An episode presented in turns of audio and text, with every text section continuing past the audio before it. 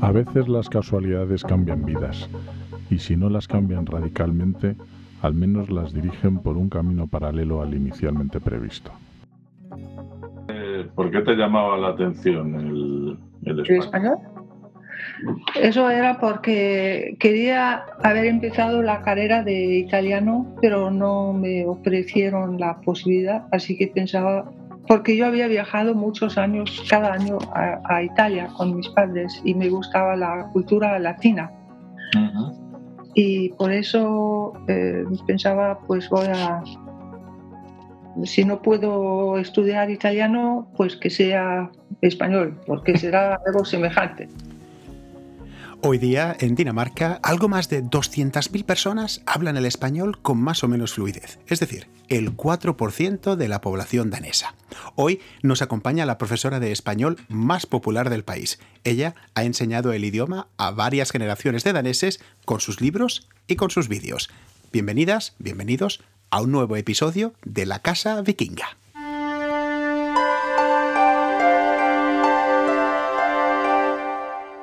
En el capítulo de hoy, una conversación de Paco Sánchez con la profesora Birgit Tengberg. Eh, entonces había hecho la carrera de eh, licenciada Filología Románica en la Universidad de Copenhague, porque empecé los estudios en, bueno, en la edad de piedra. O sea que llegaste al español de, rebote, de casualidad, podríamos decir. Sí, sí, no es que hubieras leído el Quijote en, danés y te hubiera llamado la atención. No, no, no, no, no. Pero me llamaba la atención la cultura latina, eso sí. me, atraía conocer. Y desde entonces has seguido viajando, desde supongo, leyendo, estudiando.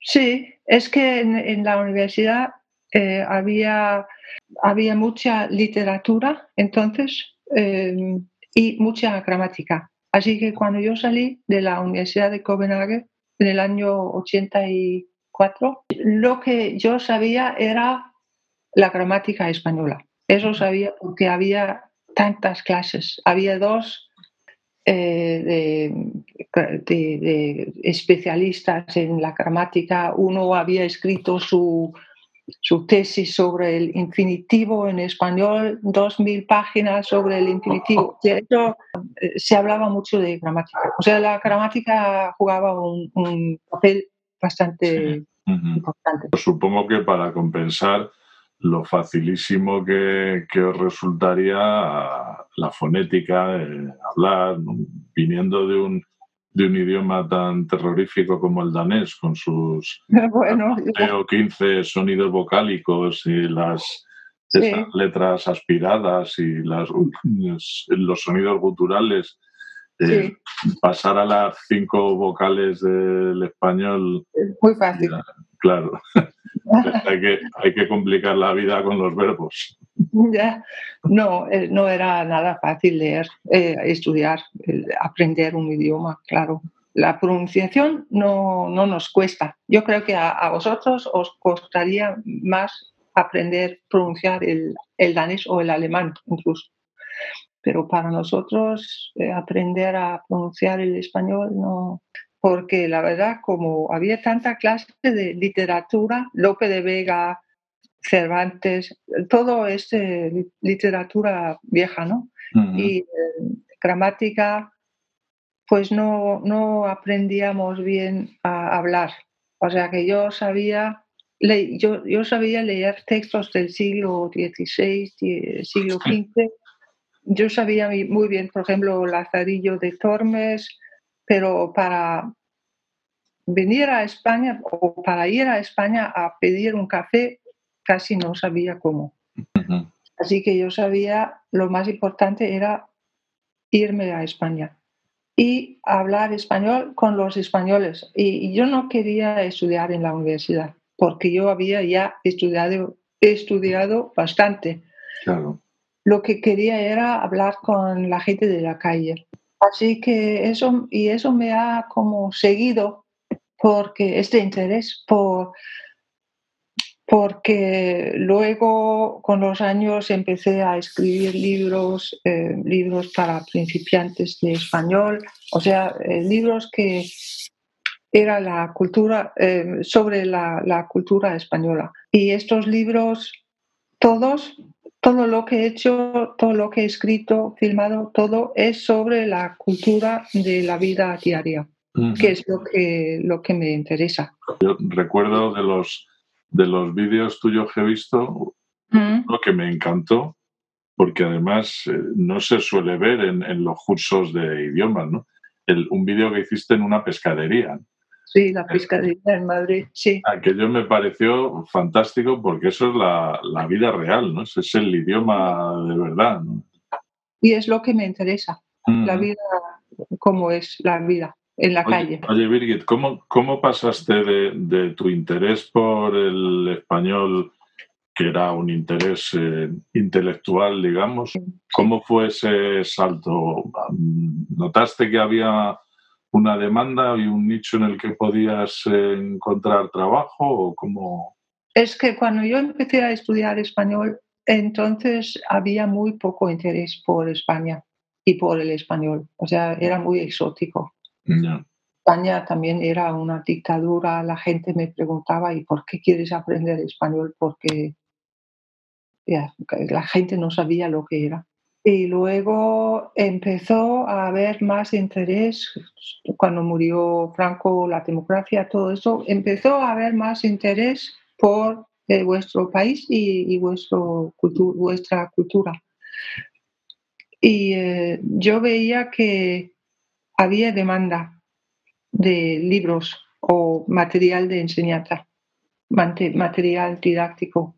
Y como, como yo siempre lo he pasado muy bien en España, claro, no, no siempre, siempre, pero la mayoría del tiempo lo he pasado muy bien con amigos muy buenos. Yo he aprendido mucho de cómo vivís otro ritmo de vida, otra manera de ver las cosas. Eh, eso fue algo que yo quería transmitir a los alumnos. Y así empezó, o sea, la, la demanda y mi interés en transmitir todo lo que yo había vivido. yo me acuerdo que la primera vez que yo fui a Madrid era en el año 77. Y los primeros, y luego iba todos los años, mm, varias veces, dos o tres veces, cuando podía. Yo tenía entonces un trabajo que me dejaba viajar mucho. Eh, al, principio la gente no lo entendía. Eh, luego, y Madrid, ¿qué, Madrid qué es Madrid? O sea, que la gente no conocía España.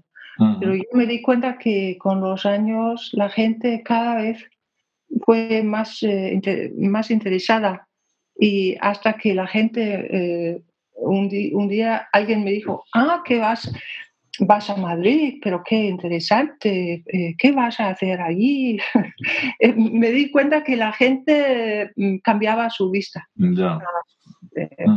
Y, y de, de, ser para los daneses una ciudad así, un país que no se sabía nada eh, o no se conocía, era eh, de repente un, algo interesante. Eh, así que la gente, había mucha gente que iba a España de vacaciones. Pero claro, esta, esta parte de la historia no me interesaba a mí, porque lo que a mí me interesaba era lo auténtico, los madrileños, la cultura, ¿no? Y no comer, beber, emborracharse. Eso también, claro. Yo era joven, pero no, no, con, no con daneses, eh, sino con españoles. ¿Cómo empezaste? ¿Escribiendo libros, dando clases, haciendo vídeos? Yo empecé a dar clases. Eh, había una editorial que estaba interesada y luego una escuela de noche de idiomas. Y ellos querían hacer un libro para principiantes. Eh, porque empezaron a tener muchos cursos. Eso era en el año 87, seis, siete, por ahí, va a ser un, un, eh, muy popular.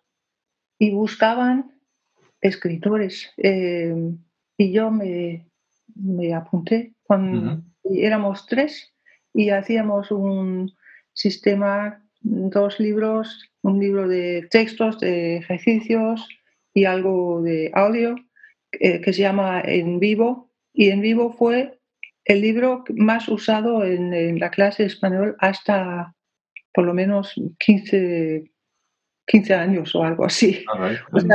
en toda Dinamarca. Claro, todos los institutos, gente de escuela de noche. o sea que eres muy humilde, pero eres un auténtico personaje en, la enseñanza del español en, en Escandinavia. La gente, sabe, la gente sabe quién soy. También por el libro de gramática que luego escribí más tarde, que ya ha salido ahora de, ha salido en su octava tirada. ¿Y has, seguido haciendo más libros o luego ya te pasaste a los vídeos? No, hice más libros, mm. más eh, sobre un artista español, sobre el arte español. Y luego en el año 2006 eh, decidí a hacer mi propia editorial. Y luego eh, había hecho algunos DVDs para la enseñanza eh, y pensaba que me, me, gustaría, y siempre había hecho fotos para mis libros. Así que yo, me, yo quería empezar a, a hacer vídeos mm. sobre temas y la única manera de hacerlo era hacerlo yo. Pero eh, el primer DVD era sobre una, un ama de casa española. ¿Cómo es la enseñanza del español en los institutos? Es un idioma que pueden elegir. Es optativo. Es optativo. Hay mucho interés sigue habiendo mucho interés por el español. Eh, los idiomas en general eh, no están muy como fomentados por el gobierno. Es una pena. Eh, la enseñanza de los de idioma está en crisis, pero dentro de, los idiomas, español es un, idioma que muchos alumnos quieren aprender. Y eso por claro, por muchas cosas, pero por, porque los jóvenes, por ejemplo, eh, La Casa de Papel, los, las series de Netflix, sí, sí. sí que influyen mucho en el en, en, qué idioma elige el, alumno. O sea, ¿la veis en español con subtítulos o...? Sí, sí, sí. Aquí no, no, se... se dobla nada. Para niños, quizás. O sea que el interés está aumentando entre los jóvenes, pero entre los adultos eh, hay interés. ¿o? sea, ahora mismo todo es un poco como no era antes. O sea, ahora, claro, hay interés, pero menos, porque la gente no puede viajar a España. Pero lo que les interesa a muchos adultos es, por ejemplo, si tienen una casa en España, en la Costa del Sol, mm. si su hijo se ha casado con una española o viceversa, eh, cosas así. Así que español el, como idioma aquí no, no está mal. Velkommen til Tænkbær Media, spansk grammatik i bevægelse. Kapitel 8, Me gusta. På dansk, jeg kan lide. Me gusta ir en bici, jeg kan lide at køre på cykel. Me gusta escuchar música. Ya que lide música. Según los últimos datos del anuario del Instituto Cervantes, en Dinamarca había algo más de 35.000 estudiantes de educación primaria y secundaria estudiando español, muchos de ellos empleando los libros de Birgit para aprender. Birgit Chengberg, que conversó para este episodio con Paco Sánchez. No os perdáis en nuestra web el blog que precisamente ha escrito Paco para explicar cuándo se encontró con Birgit algún tiempo atrás. Lo tenéis todo en lacasavikinga.com. Y si no lo habéis hecho ya, es el momento de suscribirse a nuestro podcast que volverá la semana que viene. Mientras tanto, seguidnos en las redes sociales, enviadnos propuestas, quejas y alabanzas y recomendad este espacio a vuestras conexiones.